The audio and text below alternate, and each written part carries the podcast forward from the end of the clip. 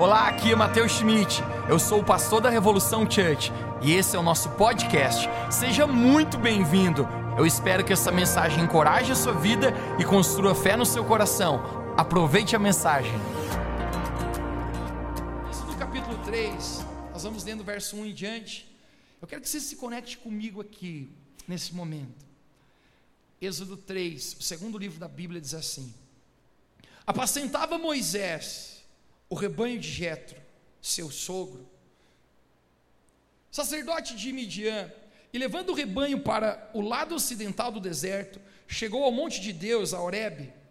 Apareceu-lhe o anjo do Senhor numa chama de fogo, no meio de uma sarça. Moisés olhou e eis que a sarça ardia no fogo, e a sarça não se consumia. Então disse consigo mesmo: Irei para lá e verei esta grande, maravilhosa sarça que não se queima. Vendo o Senhor que ele se voltava para ver, no meio da sarça, chamou e disse: Moisés, Moisés. Você pode repetir comigo bem, bem alto esses dois nomes aqui hoje? Um, dois, três. E ele respondeu: Eis-me aqui. O tema da minha mensagem hoje é lidando comigo mesmo lidando comigo mesmo. Você poderia orar mais uma vez comigo? Feche seus olhos.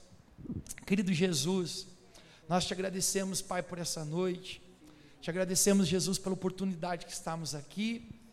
Obrigado, Pai, porque não existe nada mais especial do que nós estarmos na Sua presença. Pai, então nós te pedimos que hoje, tudo aquilo que o Senhor tem para a nossa vida possa acontecer. Nós abrimos o nosso coração e declaramos, Jesus, que a nossa vida é um bom solo, uma boa terra para que a tua semente cresça. Abençoa cada dia mais o meu time do Palmeiras. Amém. Eu tenho descoberto que o maior desafio da minha vida é lidar comigo mesmo. Às vezes nós achamos que os nossos problemas estão à nossa frente, ao nosso redor. Mas deixe-me falar uma coisa para você. A gente tem facilidade normalmente de identificar o problema ou os erros na vida dos outros. Já viu? Quem aqui é aquelas pessoas conselheiras amorosas que dá os melhores conselhos para todo mundo, mas você não consegue andar? É ou não é? Às vezes nós conseguimos, gente, ver o problema na vida de todo mundo, a gente consegue identificar e ajudar as outras pessoas. É lindo isso.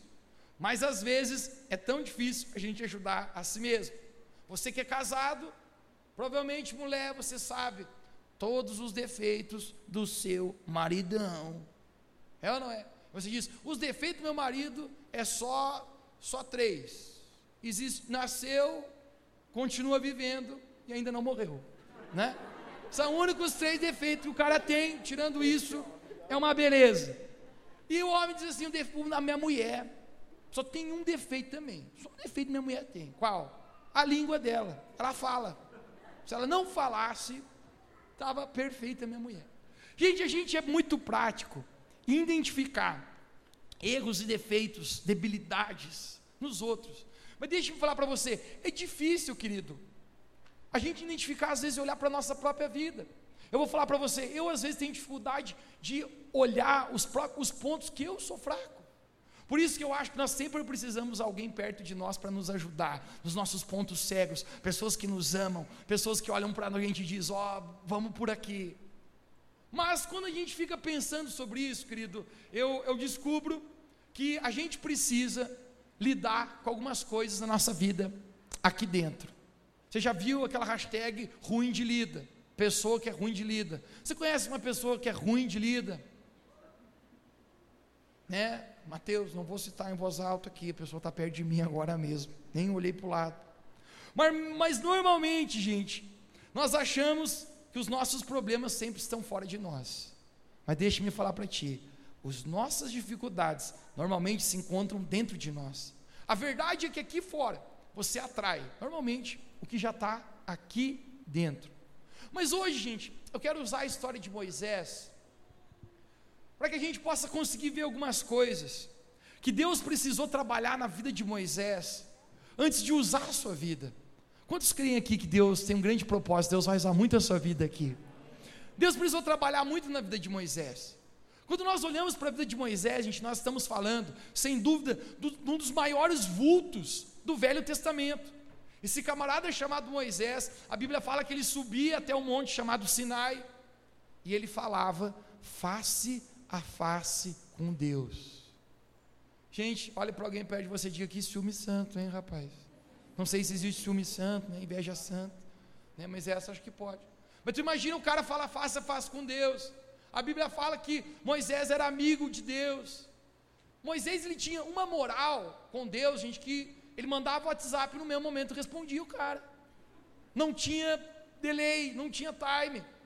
Moisés tinha tanta moral que em certo momento ele fala assim, falando a respeito de Jesus. Um dia Deus vai levantar um profeta semelhante a mim. Ele está falando que um dia Jesus ia vir ao mundo. Gente, olha a moral e a audácia desse cara, dizendo que Jesus ia ser parecido com ele. Você acha que esse cara está de brincadeira? Moisés, gente, tem um grande feito. Deus escolheu Moisés para tirar a nação de Israel que estava escrava e oprimida no Egito, para levar a um lugar de redenção. A nação de Israel, os hebreus estavam sendo escravizados, estavam sofrendo, estavam sendo punidos, estavam escravo. A palavra já diz escravo. Mas naquele momento, Deus fala: Eu vou levantar um libertador. E esse é Moisés. Esse era o plano que Deus tinha para a vida de Moisés. Assim, da maneira que eu quero declarar para você hoje, que Deus tem um plano e um propósito incrível para a sua vida. Obrigado pelo sua mente entusiasmado hoje que me anima a pregar aqui. O fato, querida, é que ninguém existe aqui para sobreviver. Eu acho que um dos maiores arrependimentos que a gente vai ter na nossa vida é quando a gente olhar nos olhos de Jesus. E quando a gente olhar para Ele, a gente vai pensar assim: ih, rapaz, não acredito que eu podia ter feito tudo isso na minha vida e eu só fiz isso aqui. Eu não acredito que eu tinha tanto potencial e, e eu achei que eu não tinha. Eu não acredito que eu tinha capacidade para vencer isso aqui e eu não consegui vencer. Todos nós, querido, a Bíblia é enfática em dizer que Deus tem bons planos para a nossa vida. A Bíblia fala que Jesus morreu por nós quando nós ainda éramos pecadores, porque Jesus nos amou, porque Jesus nos comprou com o seu sangue. Existe um propósito na vida de Moisés, que Deus quer usá-lo. Nós acabamos de ler. Moisés havia fugido para o Egito, e, perdão, do Egito para o deserto, porque Moisés ele mata um egípcio tentando defender. Ele olha um egípcio oprimindo aquele hebreu e alguém já tentou separar a briga aqui, gente? Querido, eu não sei quanto a você, mas eu tenho um senso de justiça comigo. Eu não gosto de ver ninguém brigando. Eu brigo com o cara que quer brigar. Você vê como eu não gosto de brigar. Recordo quando eu quando eu era mais adolescente, uma vez eu estava voltando do colégio e quando eu vi tinha dois caras aquele negócio assim, aquele ringue na, na pé da brita, e eu quando tem briga, todo mundo amontua. Eu cheguei perto e eu vi que tinha um cara fomentador da briga. Ele dizia assim: ó, quem ganhar essa briga vai ganhar um pacote de biluzitos. Quem ganhar essa briga aqui vai ter lanche na cantina amanhã. Gente, os caras, não sei se os caras estavam meio esfomeados, mas os caras estavam animados para brigar. E eu falei assim, quando eu cheguei, eu falei, ninguém vai brigar, gente. Pode parar com esse negócio. Não é briguinha de derrubar o outro. Não, gente, briga feia. Eu falei assim, ó, rapaz, se você continuar fomentando, quem vai brigar é nós dois. Falei com ele, esses biluzitos vou levar para mim. Gente, sempre tive um sentimento, cara, de injustiça. De justiça, você, você vê alguém sendo pisado, isso é coisa terrível. Moisés vê um hebreu sendo oprimido, sendo chicoteado, e ele vai defender. Quando ele vai defender, sabe o que acontece? Ele mata outro cara. Eu acho que Moisés era um negócio meio Clark Kent, não sabia da força que tinha do Superman, foi exercer um soquinho e matou o cara. E aí, gente, Moisés enterra aquele homem mas ele mal sabe que tiveram pessoas que viram ele. Isso aqui é uma lição que a gente consegue entender na nossa vida. Tudo aquilo que a gente enterra, querido, na verdade a gente não consegue esconder, porque um dia o vento sopra e a areia vem e acontece que todo mundo fica sabendo. Mas Moisés, quando acontece isso, ele foge para o deserto, ele vai ficar 40 anos lá, Eu digo que tem uma coisa boa que aconteceu com Moisés no deserto, é porque Moisés achou uma mulher no deserto e casou. Diga para alguém perto de você, diga, se tu está no deserto, fala aí, se está no deserto, fala para alguém. Pode ser que uma coisa boa aconteça contigo. Você pode desencaiar. Pensa bem. Tem gente dizendo, Mateus, quero ir para o deserto hoje, né? Deserto na Bíblia fala de uma estação não boa, obviamente. Mas conecte-se comigo aqui. Quando Moisés está trabalhando para o seu sogro Jetro, não acho que seja uma boa coisa você trabalhar para o sogro, mas talvez o sogro de Moisés era um bom, bom sogro. Quando ele está trabalhando, a Bíblia fala, em Êxodo capítulo 3, o qual nós lemos, que existia uma árvore, uma sarça, que ela começa a queimar, mas ela não se consome. Querido, o fogo tem o poder de consumir qualquer coisa. Você já viu? No que você coloca fogo, aquele negócio dura um pouquinho e consome. O estado químico daquela matéria muda. Até culto a gente tenta ser, ainda mais com uma clinha aqui, parecer menos burrinho. Mas a sarça queimava, mas não se consumia. E aquilo atrai a atenção de Moisés. Ele pensa assim: por que, que a sarça está queimando já faz uma hora e aquilo não, não, não pega fogo? Pega fogo, mas não consome. Quando ele vai em direção, Deus fala com ele: Moisés, Moisés, tira tuas sandálias, porque o lugar onde você está pisando é santo. E aqui, gente, Moisés vai receber uma palavra de Deus. Eu quero que vou ler contigo aqui nesse momento, exatamente no livro de, de Êxodo, Êxodo 3, no verso 10. Olha o que, que Deus fala para Moisés nesse exato momento. Êxodo capítulo 3 diz assim: Deus fala: Vem agora, pois eu te enviarei a Faraó. Você pode dizer bem alto como diga: Eu te enviarei a Faraó, para que tires o meu povo do Egito, da escravidão. Gente, olha o chamado que Deus tem na vida de Moisés. Vem agora, porque eu vou te levantar, Moisés. Eu escolhi você. Eu tenho um plano para você. A sua vida não está aqui por acaso. Vocês não estão apenas sobrevivendo. Eu vou fazer algo através da sua vida.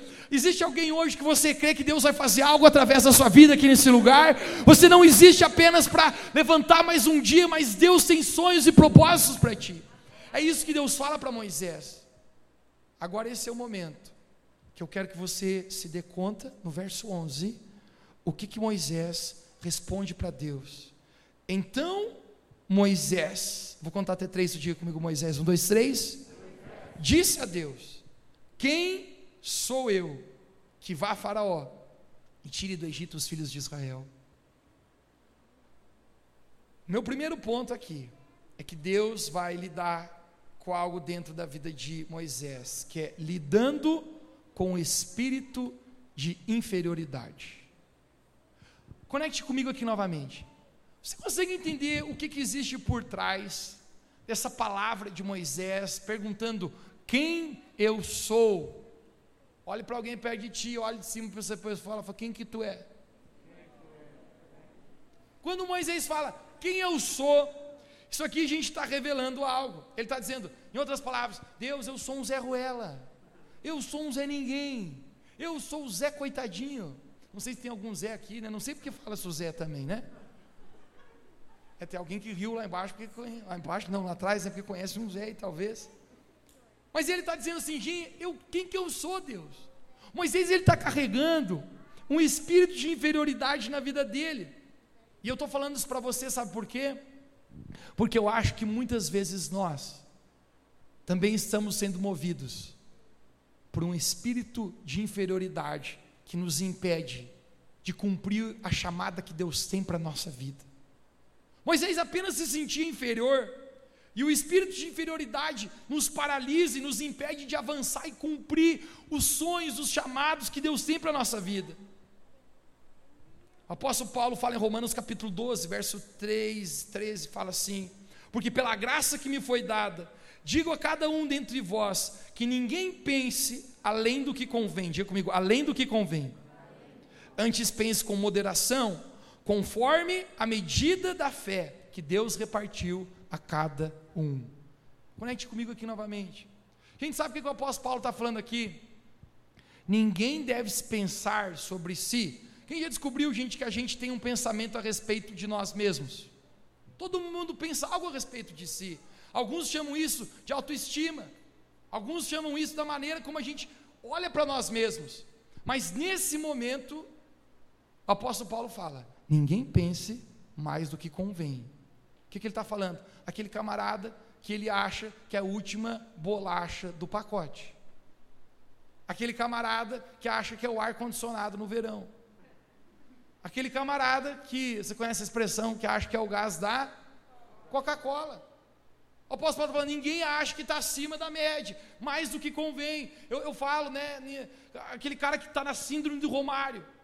Não sei quem presenciou a Copa de 94, mas a, a Itália estava jogando a final com o Brasil, e gente, foi para os pênaltis, e o coração tremeu do povo aí, é ou não é? Eu recordo, eu era pequeno. Tem que falar que a gente não é tão velho, né? Mas eu recordo meu coração tremendo, aquele cara, Roberto Baggio. Como é que eu lembro do cara? Tinha um coquinho sem vergonha aqui atrás dele. Ele bateu o pênalti, ele chutou para cima. Quem lembra desse negócio? Gente, o Romário bateu o pênalti, fez o gol. O Brasil foi campeão. Todo mundo queria entrevistar o Romário, que sem dúvida foi um do, dos ícones da Copa de 94. Ele usava um brinquinho assim com uma cruzinha, quem lembra? Esse negócio. É, só a moçada aqui pode, pode ir embora, tá? Só os. Estou brincando. Quando o repórter foi entrevistar o Romário, ele perguntou: Romário, o que, que você tem a dizer para nós? Grande conquista.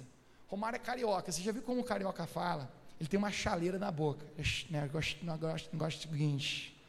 E ele falou: negócio seguinte, repórter.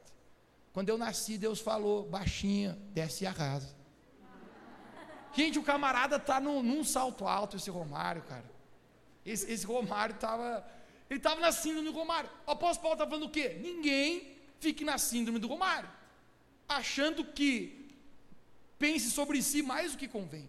Agora, deixe-me conectar contigo algo, querido, aqui, onde você vai entender onde eu vou chegar. Eu acho que se tem pessoas, como o apóstolo Paulo diz, que pensam mais do que convém, existem pessoas também que pensam menos do que convém. Pensam menos do que convém a respeito de si mesmo. Pessoas que se sentem inferior a outros. A inferioridade, gente, paralisa as pessoas. A inferioridade faz as pessoas se sentirem rejeitadas. A inferioridade é como um amigo birrento, que não quer deixar que você vá em algum lugar, que você cresça, que você progrida. E normalmente a inferioridade tem uma irmã gêmea chamada rejeição. A pessoa que se sente inferior, querido, ela se sente rejeitada. Já conheceu uma pessoa assim que tudo ela se sente excluída? Ai, foram lá no café e não me ligaram. Todo mundo foi jogar futebol e ninguém me avisou. A inferioridade faz uma parceria com a rejeição. Agora, sabe qual é o problema? Pessoas que estão debaixo do espírito de inferioridade, acompanhado da rejeição, que é o seu ciclo, normalmente elas estão ofendidas com outras pessoas, porque elas se sentem menores. A coisa mais impressionante, querido, é quantos se sentem assim por dentro. Você conhece a musiquinha? Ninguém me ama, ninguém gosta de mim e ninguém me quer. Tempo atrás eu ouvia uma mulher falar com outra. Ela já estava uma idade um pouquinho mais avançada, assim. E ela falava, pois nós não estamos achando namorado, né? E eu ouvindo aqui, né? Deus me perdoe por isso, mas estava mesmo. Ouvia o negócio, dar aquela olhada. E ela, uma, uma falou para a outra assim, pois é, mas você acha que nem o coronavírus quer te pegar, né? Porque. E a outra, sai fora você, não sei o quê. Nem gripe quer te pegar. Querido, aquele sentimento de inferioridade. Ninguém me ama, ninguém me quer www.quemeusou.com.br. É isso que Moisés diz para Deus: quem eu sou. Agora eu posso pregar um pouquinho para você aqui nessa noite a respeito da sua identidade em Jesus? Jesus ele fala que você é amado. Jesus diz que você é mais que vencedor. Jesus diz que você é aceito. Você, Jesus diz que você é perfeito. Por que, que você está em parceria com esse espírito de inferioridade? Eu conheci pessoas, querido, que fazem da inferioridade seus melhores amigos. Vamos lá, gente. Tem gente que gosta que passe a mãozinha em você. Você conheceu já uma pessoa assim? Aquela pessoa, vamos junto. Ai, não estou afim. Ela tá louca para ir, ela só quer que fique insistindo com ela. Ah, mas vamos. Ah, mas vamos. A pessoa tá louca para ir.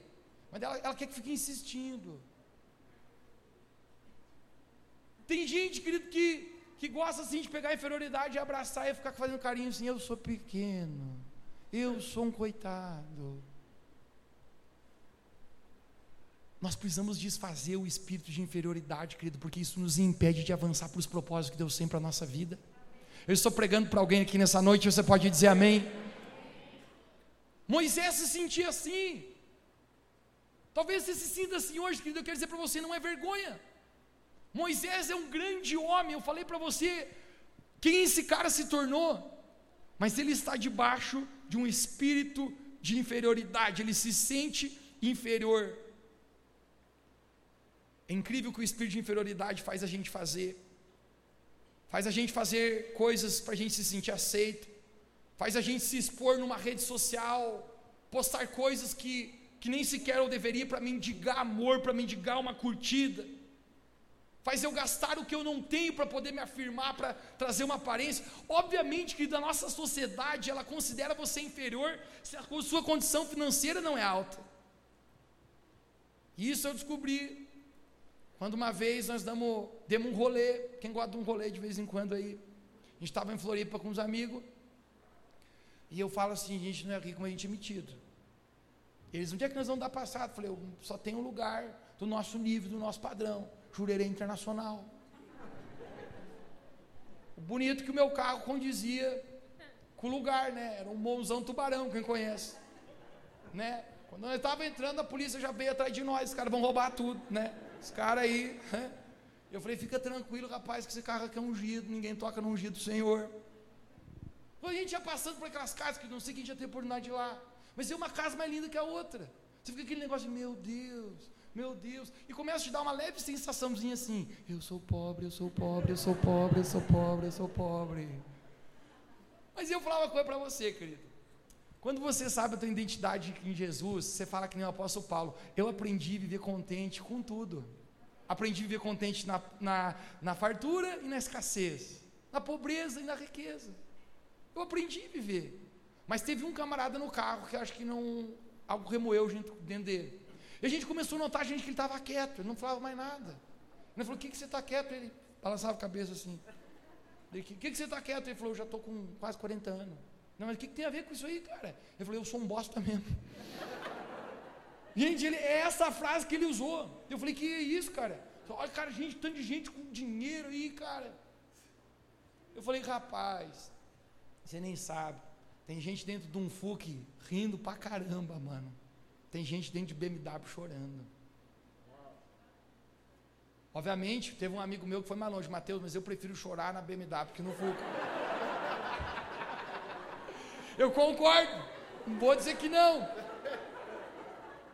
Mas a alegria, querido, é uma condição de dentro da nossa vida. Quando eu me sinto inferior, querido, não importa aonde eu estou, com quem eu estou, mas eu ainda, isso que está dentro, lembra que eu falei para você que nós precisamos lidar com as coisas dentro de nós. Moisés, ele se sente inferior. Deixa-me perguntar para você: tu se sentes inferior?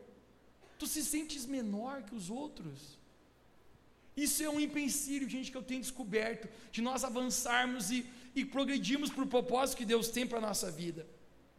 O espírito de inferioridade faz com que você não ame a si próprio. Querido, eu quero falar com as mulheres aqui. Quantas mulheres têm uma autoestima terrível porque você fez uma, uma parceria com o espírito de inferioridade? Mulheres que se acham feias Queria te falar para você.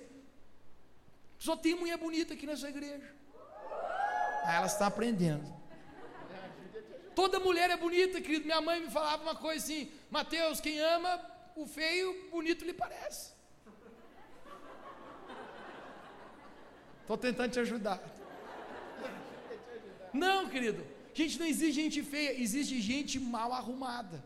Querido, você, eh, ah, faz uns dois meses atrás a gente realizou a formatura da escola daqui da Revo Church. Gente, eu falei, não estou dando aula para uma turma, não eram essas mulheres que estavam lá. Eu falei, não é. Não é a mesma pessoa que estão formando. Olha lá, Gabi, você é a mesma pessoa que. Gente, passou uma maquiazinha, um papapá, ficou quase um avião. Queria falar para você, se você está debaixo do espírito de inferioridade, mulher, você nem ânimo tem para se arrumar. Você já se sente derrotada, já se sente não perfeita. Enquanto eu vou falar para você que Deus te fez perfeita. Deus te fez linda. A inferioridade, querido, vai fazer com que eu e você não avançamos para aquilo que Deus tem. Olha o tamanho do chamado que Moisés tem. E ele está dizendo: Deus, quem eu sou? Deus vai animar Moisés. Olha aqui que Êxodo 3,18, pode projetar conosco aqui no verso 18 de 3. Deus fala para Moisés assim: E ouvirão a tua voz, Moisés, irás com os anciões de Israel e ao rei do Egito, e, de, e você vai dizer: O Senhor Deus dos Hebreus nos encontrou. Agora, pois, deixa-nos ir pelo caminho, três dias para o deserto, para sacrificarmos ao Senhor nosso Deus. Gente, Deus dá uma injeção de ânimo em Moisés e fala: Moisés, eles vão te ouvir. Você é alguém. Agora você não vai acreditar na resposta que Moisés dá para Deus, exatamente no verso 1 do capítulo 4 de Êxodo. Um capítulo à frente. Olha o que, que Moisés tem a coragem, conecte comigo, de falar para Deus. Verso 1 de Êxodo 4. Então respondeu Moisés: Mas eis que não me crerão, nem ouvirão a minha voz. Querido, essa é a segunda coisa que eu acho que a gente precisa lidar com a nossa vida. Lidando com o medo da opinião alheia. Percebam onde estão os olhos de Moisés aqui. Não vão me ouvir, não vão crer em mim, o que, que vão falar, o que, que vão pensar. Você já percebeu, querido, que a gente faz tantas coisas com uma expectativa: o que, que vão falar de mim e o que, que vão pensar de mim? O que, que vão falar se souberem que eu comecei na igreja? O que, que vão falar de mim se souberem que, que agora eu, eu sirvo a Jesus? Lidar com a opinião de outros, querido, é necessário. O apóstolo Paulo fala, livro de Gálatas, se não me engano, é capítulo 1, e se não me engano é verso 10, se a memória está boa. Mas ele fala: Estou eu procurando agradar a homens ou a Deus? Se eu quisesse agradar a homens, certamente não agradaria a Deus. Querido, muitas vezes nessa vida eu descobri que se eu quiser agradar a Deus, eu vou ter que aborrecer algumas pessoas. Às vezes você não consegue agradar todo mundo. Dizer não é necessário. Quer que eu faça algo libertador contigo hoje? Quem está pronto para isso? Amém. Eu vou contar até três e você vai dizer bem alto não. Um, dois, três. Não. Tem pessoas que não conseguem dizer não. A sua expectativa está em outros. O que, que vão pensar? O que, que vão falar? Esse é o momento, querido, que a nossa alegria começa a oscilar. Porque se a tua expectativa está na opinião de outras pessoas, provavelmente você vai viver com uma onda do mar, que às vezes você está lá em cima e às vezes você vai estar tá lá embaixo. Moisés ele está com medo. O que que vão falar? O que que, o que que vão pensar? Não tem como eu agradar, gente, muitas vezes a Deus e agradar a opinião das pessoas. Eu já tive que aborrecer muito amigo meu, cara. Porque eles gostariam que eu fosse num lugar com eles, que eu falei, cara, esse não é o lugar que eu vou. Eu já tive que aborrecer muita gente, porque gostaria que eu participasse de algo que eu falei, cara, desculpe, mas eu não vou participar disso. Pô, Mateus, precisa ser careta, não dá para fumar aí um baseadinho com a gente? Hum, moçada, obrigado. Eu dou um sorriso para vocês, mas eu não preciso, eu não vou. Mateus, não dá para pegar um copo e entortar o caneco com a gente? Cara, desculpa, eu não preciso. Eu não vou. Mas só um gole. Obrigado, não preciso. Você precisa ser livre da opinião das pessoas. O apóstolo Paulo fala: se eu agradar a Deus, obviamente, eu vou aborrecer pessoas. Muitas pessoas estão presas, pensando o que, que as pessoas vão falar ou vão pensar sobre elas. Querido, deixa eu falar algo para você. Se é um cristão, muitas vezes é você ir na contramão da direção que todo mundo está indo. Muitas vezes é você estar tá caminhando para um lugar e as suas convicções estão indo para cá, a sua fé está indo para cá. Semana passada nós falamos um pouquinho a respeito disso. E você vai ter que decidir quem você agrada e quem você não agrada. Agora deixe-me falar para você: você está preso à opinião do que as pessoas vão pensar sobre ti? Deus me libertou disso, querido. como um cristão, você já descobriu que muitas vezes os nossos valores de santidade, nossos valores de guardar o nosso coração para relacionamentos, não são os mesmos valores do mundo. Faculdade, uma vez, a moçada começou a vir, ver que eu não fumava o baseadinho de todo mundo. E eles falaram, Mateus, não fuma. Eu falei, não. De repente eles viram que eu não entortava o caneco, todo mundo estava bebendo e eu tomava meu Guaraná gelado. Eles falaram, Mateus, não bebe. Falei, não. E depois eles descobriram que eu não passava o rodo na mulherada. Fazer, pô, tem um monte de mulher que chega no cara, o cara não passa o rodo, mas o cara também não é viado, graças a Deus, estamos firmes firme com Jesus. Aqui é só para frente, gente, glória a Deus. Por que, que o cara não passa? Então, Mateus, me apelidaram, sabe do que, gente? Não bebe, não fuma e não fora. Aí falava, ô, oh, não bebe, não fuma e não fora. Eu falei, rapaz, eu bebo pra caramba do Espírito Santo, eu fumo uns baseados, gospel do Espírito na minha vida e espero eu casar para você ver se eu não for. Mas eu sei a respeito do meu eu preciso me guardar, eu sei a importância de eu viver com Deus, o que isso vai me levar, ou eu vou me entregar o meu coração, o meu corpo para qualquer pessoa, para entregar algo do meu coração que eu nunca mais vou ter de volta. Você vai querer agradar as pessoas, você vai aborrecer a Deus. A gente estava indo uma viagem, uma menina chegou no ônibus, eu estava sentado, ela falou, Mateus, eu queria falar contigo. Eu falei, fala aí, filha. Ela falou, andei, andaram falando que você não bebe, não fuma e for, é verdade. Gente, se ouvir de uma mulher, isso é triste. Eu falei, ó, oh, minha filha, é verdade, eu não bebo, eu não fumo. Dei um sorriso para ela, eu não fumo. Por enquanto, falei para ela. Mas eu queria falar para você, querido. Eu não estou preocupado com o que estão pensando de mim, eu estou preocupado com o que Deus está pensando de mim. Querido, minha, minha preocupação não é ser famoso aqui nessa terra, minha preocupação é ser famoso no céu. Tem gente, cara, que aqui na terra é o cara, cara, chegar lá no céu, Deus vai dizer, ó, oh, passa aqui, desce a escadinha ali, tem um te esperando. É louco, hein?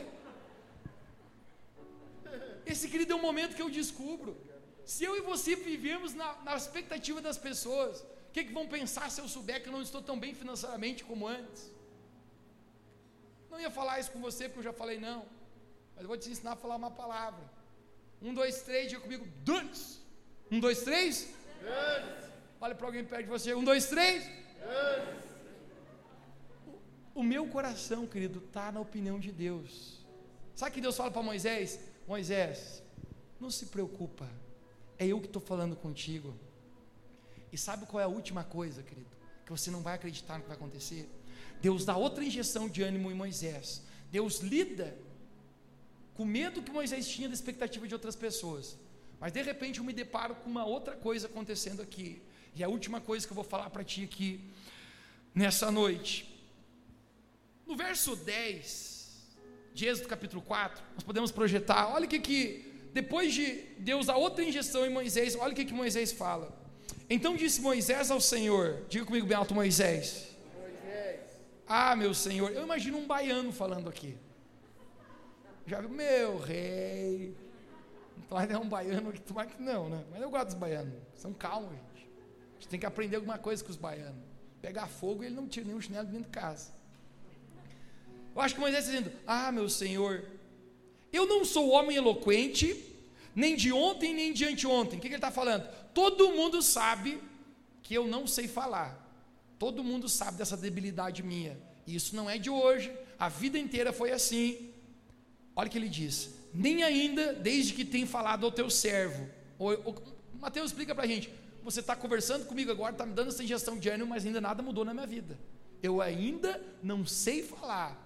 Ele termina dizendo: porque sou pesado de boca e pesado de língua. Gente quer que eu traduza para você que Moisés está tentando dizer: Deus, eu sou gago. Você já tentou conversar com um gago, gente? Quando ele está nervoso, mano, ele não fala ele começa a gaguejar. E sabe o que é o pior? Se você conversa com ele, você começa a ficar gago também. Você começa assim também. Tenho muitas histórias com gago, mas eu tinha um parceiro, o pai de um parceiro nosso que era gago. A gente foi ao Paraná participar de uma conferência, ele foi dirigindo a van, e a polícia parou nós na estrada. Quando a polícia chega, exatamente no na porta dele, ele abaixa o vidro, a polícia fala documento do carro, para onde você está indo, o que, que você está fazendo aqui? E o cara deu um nervoso no cara, o cara não conseguia falar, gente. Ele começava. E o policial não, não identificou que era gago. E o policial começou a apertar ele, porque o policial rodoviário federal está treinado para alguma coisa. Se o cara fica nervoso é porque tem alguma coisa errada. Amigos meus, policiais, rodoviários federais, federais, fique gago aqui também, viu? O cara começou a apertar. E esse amigo nosso, gente, pai do amigo nosso, começou. Eu, não, não, não, eu falei, nós vamos ser presos, mano. Vai lá ajudar o cara. O policial vai levar tudo nós no camburão. Foi outro amigo que falou, gente, o cara é gago. Nós estamos indo para uma conferência. O documento está aqui. Gente, gago não consegue falar. Sabe o que Moisés está dizendo? Deus, eu vou chegar na frente de Faraó, o rei do Egito, vai me dar uma gagueira. Eu não tenho como fazer isso. Essa é, a última coisa que eu quero falar para ti hoje, querido. Deus precisa trabalhar no nosso coração, porque nós precisamos lidar com as nossas debilidades aqui de dentro. E agora eu vou ser bem franco e falar contigo, querido. Todos nós aqui, sem exceção, me incluo como o primeiro disso, temos debilidades na nossa vida. Sim ou não? Querido, ninguém é super-homem. Ninguém é o cara. Essa geração de filtro, querido. Você sabe o que eu estou falando? Tenta maquiar e tentar dizer que a gente é perfeito o tempo inteiro. Não, querido, tem momento que a gente chora. Tem momento que a gente é falho, que a gente também se entristece. Tem momento que a gente não é forte. Moisés ele está dizendo: Deus, eu tenho uma debilidade. Às vezes a minha debilidade não é a mesma que a sua. E às vezes os teus pontos fortes são os fracos meus. A gente não é igual, mas todos nós carregamos debilidades na nossa vida. As nossas debilidades tentam gritar na nossa cara que nós não somos capazes de cumprir o chamado de Deus para nós. Quer se sentisse dessa maneira? Como se você até quisesse dizer, Deus, eu quero, eu, eu quero avançar. Mas você se sente tão pequeno, a sua debilidade, as suas dificuldades, aquela situação na sua família, cara, que não muda. Algum tempo atrás eu estava pregando, querido, aqui. Normalmente eu prego por 45 minutos. E eu saí tão cansado, gente, eu saí tão cansado. Eu falei, Jesus, o que, que, é isso? 45 minutos. Eu, eu, eu, tenho 22 anos de idade, eu não posso cansar com 20, 45 minutos. Deus falou, Mateus, enquanto você está pregando, você está falando sobre coisas em 45 minutos. Mas tem pessoas que estão lutando com aquilo que você está falando por 45 anos. Existe uma luta no reino espiritual por romper por essas coisas. Por isso que às vezes você fica cansado dessa maneira debilidades, querido. Todos nós enfrentamos. Agora eu não vou fazer do ponto da minha dor o motivo do meu fracasso. Todos nós, querido, passamos por pontos de dores na nossa vida que trazeram debilidades na nossa vida. Eu falo para ti, querido, aqui que, que eu, eu falando para ti, querido, hoje aqui é um, é um milagre. É um milagre. Contei essa história hoje de manhã, eu nem tinha projetado contar, mas eu contei, eu vou contar para vocês também. Alguns já ouviram essa história, no encontro com Deus, normalmente eu conto essa história.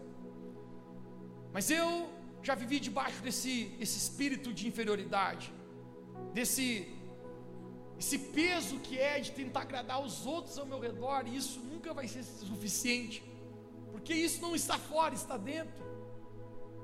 Mas eu nunca fui aquele tipo de aluno melhor. Como diz, a gente era meio vazio de inteligência, para não falar outra coisa. Mas deixa eu falar uma coisa para você. Até todo camarada, meio vazio de inteligência, meio bagunceiro, meio ruim, tem um dia que ele quer melhorar. Quem tem aqui um dia que você quer melhorar? Você se levanta, cara, tem dia que você, não, hoje eu vou levantar, amanhã eu vou levantar cedo. Amanhã eu vou para academia, amanhã eu vou tratar melhor minha esposa. Amanhã eu vou fazer diferente, cara. Amanhã eu vou me submeter ao meu marido. Tem dia que a gente quer melhorar, cara. Recordo que aquela, aquele dia eu sentava no fundão e eu falei, eu vou sentar na primeira fila. Obviamente, eu não consegui pegar a primeira fila, eu sentei na segunda. Eu falei, vou copiar toda a matéria. A professora falou algo, eu era criança, eu estava na segunda ou terceira série isso. E ela falou, vocês copiem toda essa lousa. Quando eu fazer um, um traço sobre o quadro, vocês devem falhar uma linha. Gente, aquele dia eu falei, hoje eu vou caprichar no negócio. Eu já sou um aluno meio visto, mal, Eu era aluno que levava avanço para a sala de aula, a passar lá no fundão. Eu falei, hoje eu vou caprichar. Como que era criança, querido? Crianças geram expectativas, muito fácil. E eu pensei, vou tomar um visto com cinco estrelinhas. Era o sonho. Quando a gente copiou todo aquele negócio, a professora vinha vindo de fila em fila, fila em fila. Eu recordo que eu estava na segunda fila, segunda carteira. Ela passou uma fila inteira. Quando ela vem vindo aqui, gente, ela chegou, eu cheguei, saí para trás da cadeira assim, disse, agora vocês vão ver o aluno cheio de inteligência. Meu caderno era espiralzinha. Quando ela olhou, ela arrancou aquela página, amassou a folha, jogou no chão, tomou meu caderno, bateu na minha cabeça e gritou assim: Seu burro! Gente, todo mundo começou a rir. Os meus colegas lá de trás começaram, eu falei para não sentar aí. Aí é fria, mano. Eu, como criança, o que, que eu dá vontade de fazer? Chorar. Mas olha o que, que eu penso. Eu já sou burro, segundo a professora. Se eu choro, eu também sou marica. Então não choro. Querido, sabe o que aquilo fez com o meu coração? Fez eu começar a viver debaixo de uma sentença de inferioridade. Eu comecei a carregar uma capa, querido, na minha vida. De não fazer as coisas bem feitas. Eu não queria fazer tarefa, eu não queria estudar, eu nem sequer queria ir para o colégio. Mãe falava, você vai, então eu ia, querido, não queria nada. Sabe por quê? Porque o ponto da dor muitas vezes tende a nos levar a um lugar de fracasso. Mas deixe-me falar algo para você, querido. Teve um dia que Jesus ministrou meu coração e falou: Mateus, eu não chamei você burro. Eu criei você perfeito. Eu criei você inteligente. Nenhum filho meu é burro. O nosso ponto de dor, querido, muitas vezes tenta nos levar a uma parceria com a inferioridade, com a rejeição, com as debilidades. Mas o que eu quero declarar para você, querido, é que quando você ouvir de Deus Pai a sua identidade em Jesus, você saberá qual é o seu propósito e você sentirá que você pode cumpri-lo. Você sentirá que você é capaz através da força de Jesus. Quando você confiar em Deus, Moisés não confiava em Deus. Moisés sentia Deus não vai dar. Deus ele está lidando com Moisés. E esse é o momento, querido, que nós todos precisamos aprender a fazer algo. É confiar de fato em Deus. Você pode falar bem alto comigo nessa noite, diga confiar de fato em Deus. Eu quero, eu quero, eu quero falar isso nessa, noite, encerrando. Eu acho que Deus se agrada de uma coisa, gente. É quando a gente de fato confia nele. Você já ouviu falar das cinco linguagens do amor? As mulheres gostam desse negócio. Tem até um livro escrito. Algumas linguagens de amor é toque. Se a tua linguagem de amor é toque, gente, quando te toca, você recebe amor. Linguagem de amor da tia Dete é toque. Ela nem sabe o que é isso, mas é toque. Ela fala, Mateus, eu gosto de você que você, você abraça a gente, você não tem nojo da gente. É ou não é, tia Dete? Fica toda boa, velho. Não é, querido, é porque a linguagem de amor é toque. Tem gente que a linguagem de amor é afirmação. Você dá uma, uma como você é inteligente, como você está bonita, a pessoa, nossa, essa pessoa. Tem gente que a linguagem de amor é presente. Eu digo que todas as mulheres têm um pezinho aqui. Ela não é igual a um presentinho. Tem gente que a linguagem de amor é tempo de qualidade. A pessoa dá tempo para você você, nossa, que pessoa maravilhosa. Tem gente que a linguagem de amor é atitudes de serviço. Quando alguém te serve, você recebe amor com isso. Alguns dizem que a linguagem de amor do Espírito Santo é tempo de qualidade. Mas eu vou falar para você: se existe Deus Pai, Deus Filho e Deus Espírito Santo, eu quero sugerir uma tentativa aqui nessa noite da linguagem de amor de Deus. Como Deus recebe amor? Eu acho que Deus recebe amor de nós quando nós plenamente, de fato, confiamos nele. Quando Deus fala, se larga, e você, ah Deus, será que eu não é alto? Você se lembra quando Jesus estava aqui na terra, em carne e osso, ele dizia: Homens de pouca fé, porque vocês não confiam, confie, se lance. Querido, quando eu e você nos lançamos de fato, em apenas dizer, Deus, eu não me sinto capaz, eu tenho tantas debilidades, eu, eu acho que eu sou inferior, mas tu está falando que eu sou vencedor? Tu está falando que eu posso, tu está falando que eu consigo, tu está falando que eu sou um filho, tu está falando que eu sou uma filha, tu está falando que eu vou alcançar o propósito que o Senhor tem para minha vida, tu está me falando que o Senhor vai me usar, tu está me falando que o Senhor tem grandes coisas para minha vida, então eu confio em Ti, Deus, então eu creio na Tua palavra para minha vida, Deus, então eu vou me desfazer, eu vou desfazer essa parceria com a inferioridade, essa parceria com a rejeição, eu vou não me importar mais com a opinião das outras pessoas, mas eu vou me água aqui, vou me importar com a presença de Jesus, eu vou declarar: nenhuma debilidade vai me parar, porque maior aquele que está em mim do que aquele que está no mundo, porque todas as coisas eu posso naquele que me fortalece, que é Jesus. Nos dias que eu estou me sentindo fracassado, Ele é fiel para me levantar. Nos dias que eu caio, Ele é fiel para dizer que eu consigo. Nos dias que eu acho que eu não vou cumprir o propósito, Ele é fiel para dizer: você vai levantar e completar essa carreira. Essa é a palavra, querido, que eu creio que Deus quer colocar em nós hoje. Às vezes eu não me sinto o suficiente. E Deus fala para mim: é isso que eu preciso, Mateus. Que você se sinta incapaz, mas você sinta que através de mim você pode todas as coisas. Querido, hoje nós vamos se lançar em confiança na presença de Jesus agora. Ao nós nos lançarmos em confiança ao Pai, eu creio que o Espírito Santo, assim como ele lidou com algumas coisas no interior de Moisés, hoje à noite ele está lidando com coisas que estavam erradas aqui na sua vida, porque ele tem um grande plano e propósito para você. Se você recebe essa palavra, você pode dizer amém. Fica de pé comigo onde você está.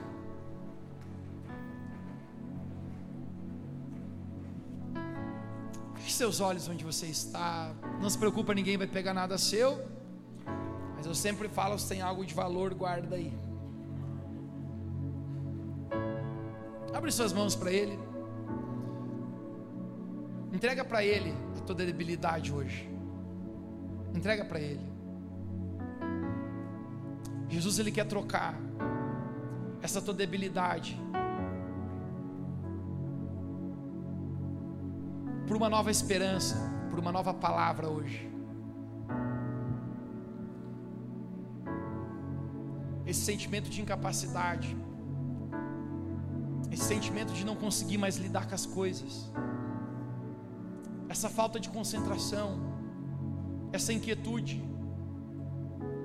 Entrega para Jesus a tua debilidade hoje, assim como Moisés.